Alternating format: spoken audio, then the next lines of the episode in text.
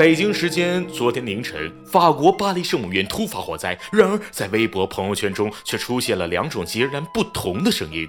第一种声音：巴黎圣母院被烧了，世界文明遗迹毁于一旦呐，实在太可惜了。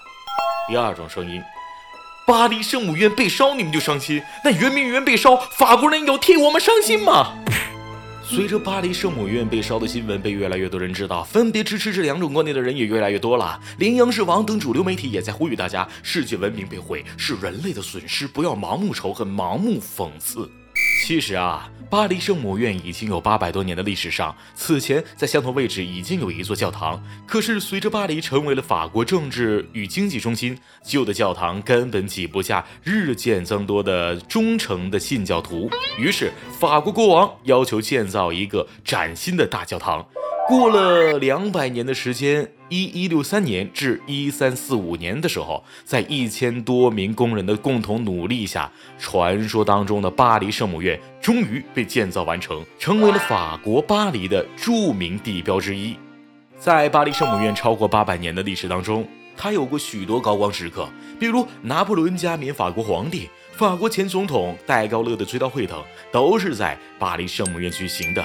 它也曾载过许多灾难，十六世纪时的教徒暴乱，十八世纪时候的法国大革命，还有改变了世界历史两次的世界大战，最终他都逃过了厄运，在后人的多次修建下，继续耸立着。圣母院的钟声还被用来庆祝战争结束。第一次世界大战结束时，以及第二次世界大战巴黎被解放的时候，法国文豪雨果还以巴黎圣母院为背景，创作了一部著名的小说，叫做《巴黎圣母院》。这部小说还被翻拍成电影和剧，里面的主角丑陋的敲钟人卡西莫多也被许多人记住。但是，巴黎圣母院为世界文化的贡献不止这些。在没有起重机的年代，搭建起的当时世界最高最大的哥特式教堂，里面有许多熠熠生辉的雕刻，美轮美奂的玫瑰花窗，倒向世界讲述着一个词：艺术。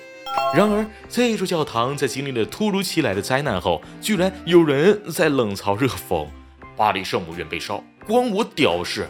确实，巴黎圣母院着火了，和许多人的生活并没有直接关系和联系。毕竟，这场火烧的不是我们中华的历史遗迹。有的人一辈子都赚不够钱去法国旅游，就算能去，也不一定懂得艺术，拍个照，到此一游就算了。这个教堂被毁了，不还有别的教堂吗？有什么可伤心的呢？但是呢？法国巴黎圣母院不仅仅只是教堂，更是一座充满历史与文艺与深的古建筑。这历史也不只属于法国，更属于世界人民。如果只是以文化艺术的所在地区来分，那对文化和艺术的定义是不是太狭义了呢？还有思想更高大上的人认为。当年英法联军侵略中国，火烧圆明园的时候，法国人有伤心吗？这叫做天道有轮回。可是这不是小孩子打架，非得你一下我一下才叫公平，更不是别人历史上曾经侵略了中国，于是每次别人一遇到什么不好的事儿，就嚷嚷着活该报应。铭记国耻是因铭记以自强，而非铭记以嘲讽。你们现在嘲讽巴黎圣母院着火，万一我们的古建筑失火要怎么办？当然，也有人很理性的分析，我对巴黎圣母院确实没啥感情，既不懂得艺术，又没有去过，那我不感觉可惜总可以吧？这当然没问题，没感觉，但是你还要发圈，这不是在装 C 吗？还有，有个朋友提出了另一个问题：假如是我们的历史建筑失火，比如北京故宫博物馆，那应该怎么办呢？我告诉你。故宫从来就没怕过，大家应该都知道，故宫被称之为紫禁城，是中国明清两代的皇家宫殿。建成的第二年，故宫内就发生大火，烧毁了崭新的三大殿。明清时期，故宫有记载的大火就有四五十次了。为了方便救火，故宫内共有三百零八个大缸，缸内能蓄水三千多升，冬天甚至要加热，以保持。缸内的水不结冰，正是因为这些缸能最快时间用于灭火，所以也被称为太平缸、吉祥缸。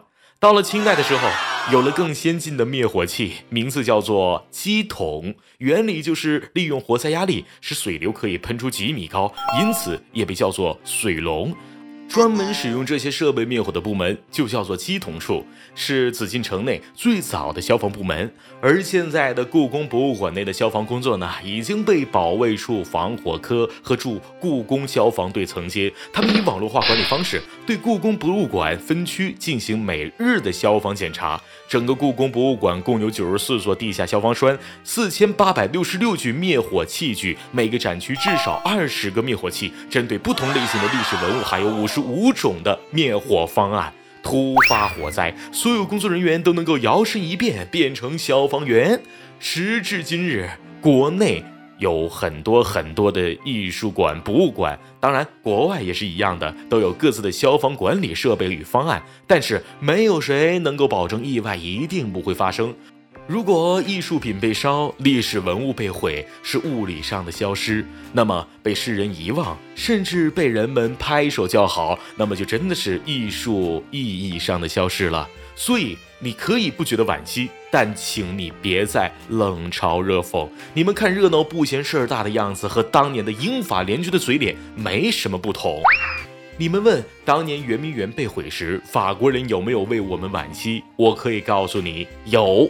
雨果就是实名谴责了英法联军行为的法国人。那请问，现在你们能闭嘴了吗？